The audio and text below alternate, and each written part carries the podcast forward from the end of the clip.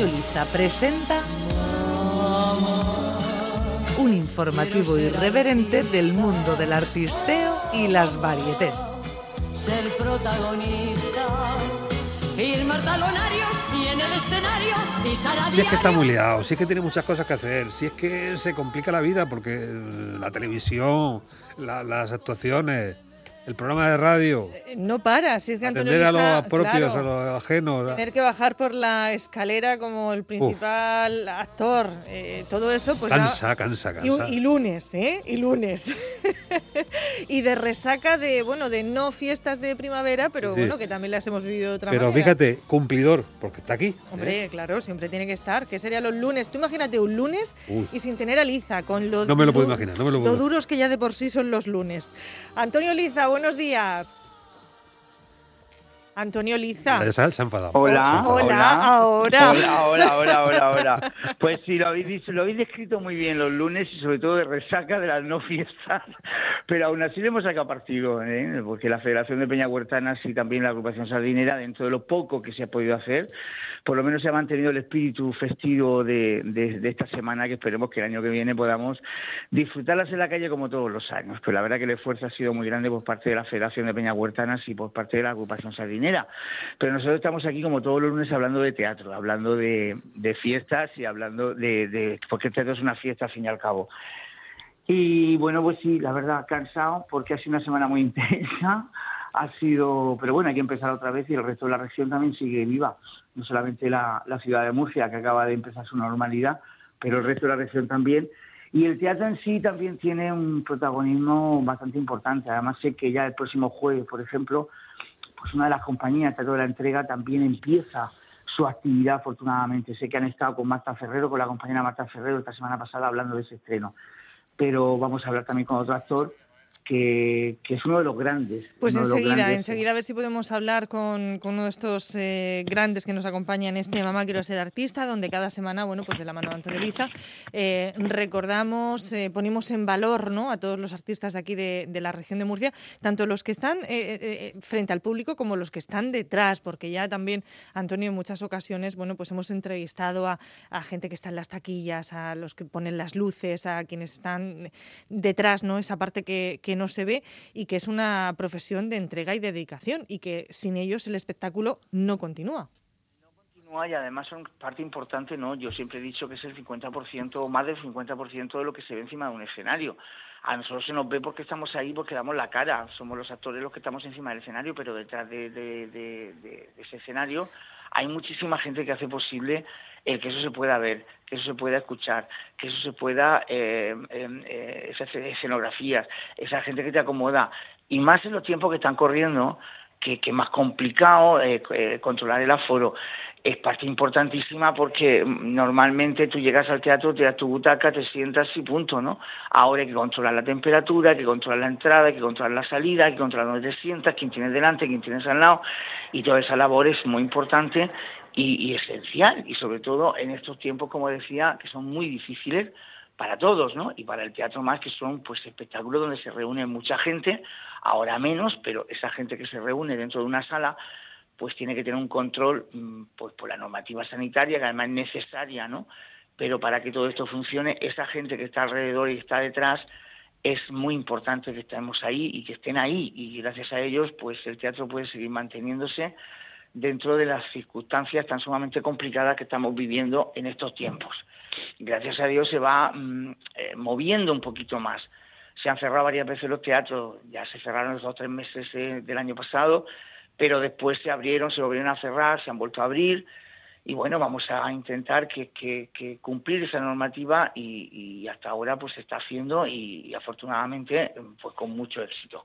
Y esa gente es parte importante, no solamente los que están encima del escenario, sino los que están detrás. Y ya no me refiero solamente, perdón, al personal que está iluminando o que está sonorizando un espectáculo o que está montando una escenografía. Me refiero a la gente que tiene que controlar el aforo de la sala. Y eso es una labor mm, muy complicada y, ahora mucho más que antes, lógicamente. Y creo que eso es hay que, hay que mandarle un aplauso muy fuerte a todos esos acomodadores, a todos esos jefes de sala que están intentando que las medidas sean cumplidas y que creo que la población se está portando muy bien para la hora de cumplirlas y, seguir viendo los espectáculos que a todos nos gusta y disfrutar del teatro disfrutar de esta parte del teatro. Eh, no sé, hablando con los compañeros de profesión, Antonio Liza, si mm, sabes que ahora, bueno, pues empezaría también un poquito toda esa temporada eh, alta, ¿no? Eh, ya tuvimos el año pasado pues la situación como estaba, este año tenemos que seguir teniendo ese cuidado y esa precaución, pero bueno, se, va moviendo, se va moviendo algo más en el mundo del espectáculo, hablas con compañeros, están poniendo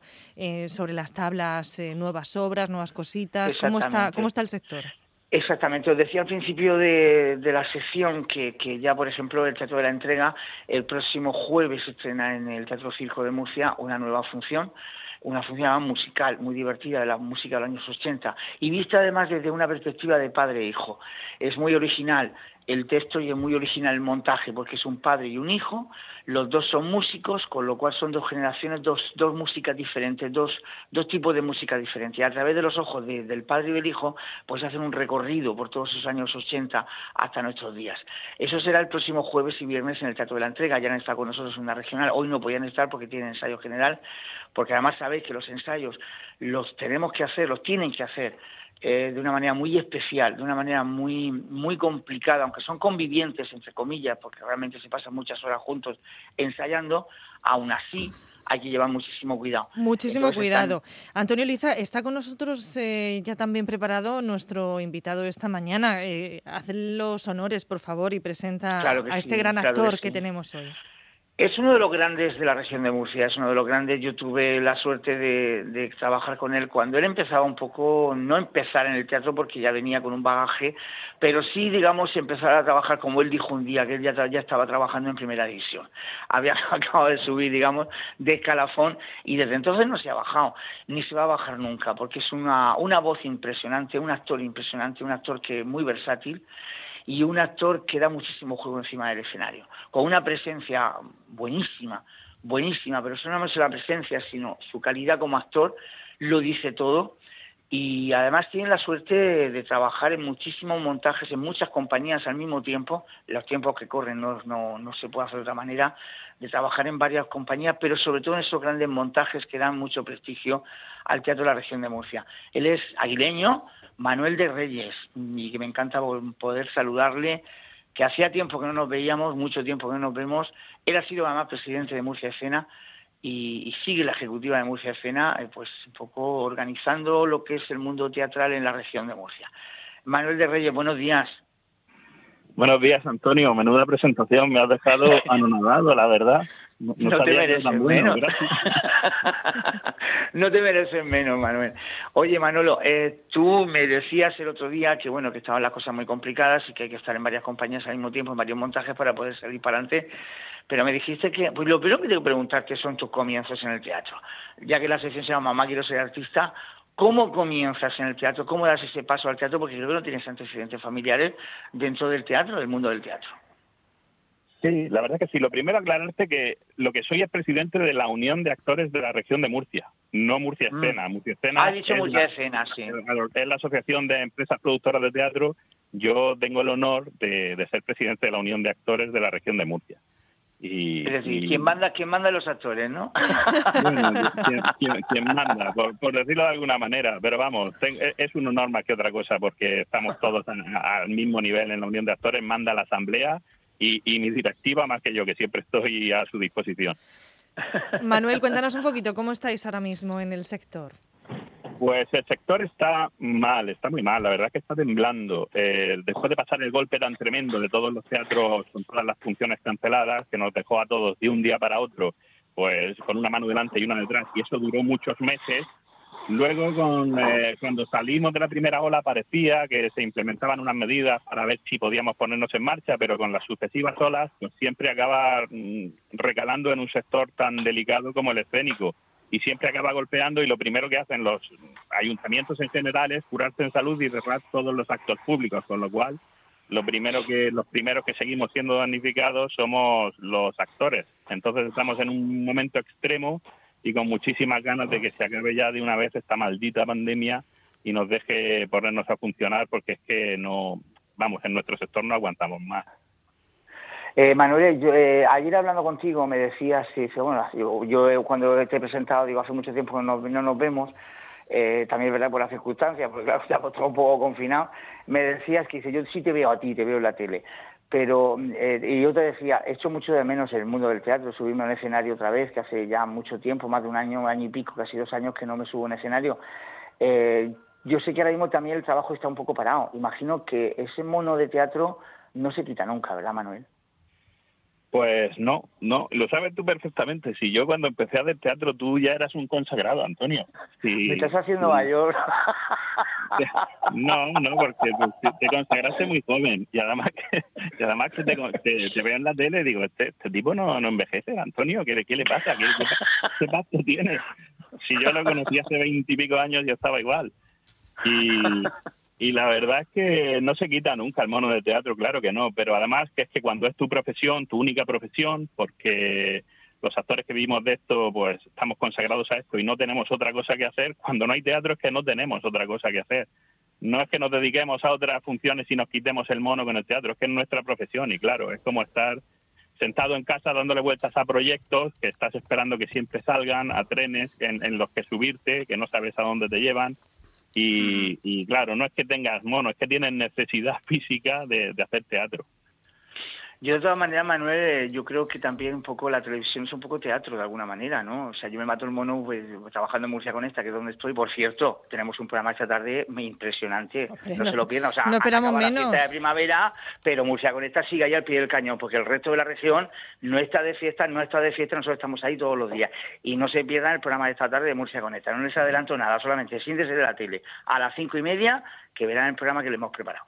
Manuel, ¿cuál es el papel que más, más te ha marcado en tu carrera?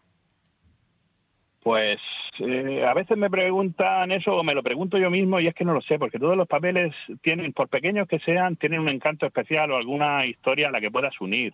Yo, por ejemplo, ahora me viene a la cabeza el primero que hice en mi vida, la primera vez que salí al Romea con un infantil de estos gigantes que hacía antes Tespis, la compañía de teatro Tespis en la que nos conocimos y donde trabajamos juntos 10 o 12 años y el primer, la primera vez que pisé el Romea, pero luego pienso a lo mejor en el jorobado de Notre Dame, que tuve la suerte de interpretar al jorobado y era un papel tan maravilloso, pero luego me acuerdo de los autos sacramentales, esos en los que veías iglesias con personas llorando a, lágrimas tendidas, filas y filas de banco en las iglesias con esos autos sacramentales tan impresionantes que, que montaba también Tespis, por cierto y que, y que te ponían los pelos de punta como actor, de decir, ¿qué está pasando aquí? ¿Qué estoy proyectando yo y mis compañeros para que, esta para que estas personas curtidas eh, tengan, tengan ese nudo en la garganta?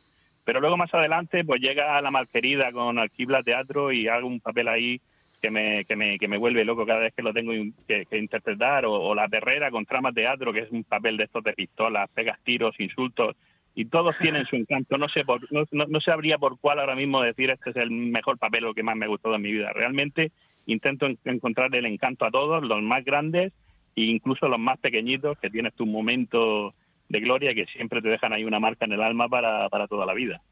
Por bueno, cierto, Manuel, con la importante, ha sido... Lo importante es seguir trabajando. Nos queda muy poquito tiempo, Liza. Si quieres apuntar ah, sí, alguna no, cosita no, más. No, no, no, no, mira el reloj. Claro. Eh, es verdad que ya, ya, me tengo que ir también a hacer un reportaje ahora para Murcia Conecta y no mira el reloj. No, solamente decir eso, con la perrera habéis tenido un éxito impresionante y le habéis dado muchísima función, una función dirigida por Pepa Castillo. Manuel, eh, uh -huh. yo creo que ha sido una de las grandes satisfacciones en tu carrera, ¿verdad? Pues sí, la verdad es que sí. Además es una película de culto, Reservoir Dogs, o sea que está basada en ella y, y es, es, un lujo ver la película, hacer la función, eh, ver la función y, y, y, trabajar con los compañeros además que tengo ahí que, que, que, que, es un gustazo. Un lujo, un lujo tener a Manuel de Reyes eh, esta mañana en Plaza Pública con nosotros y también a Antonio Liza. Muchísimas gracias. Gracias, Nada, compañeros. Gracias a vosotros.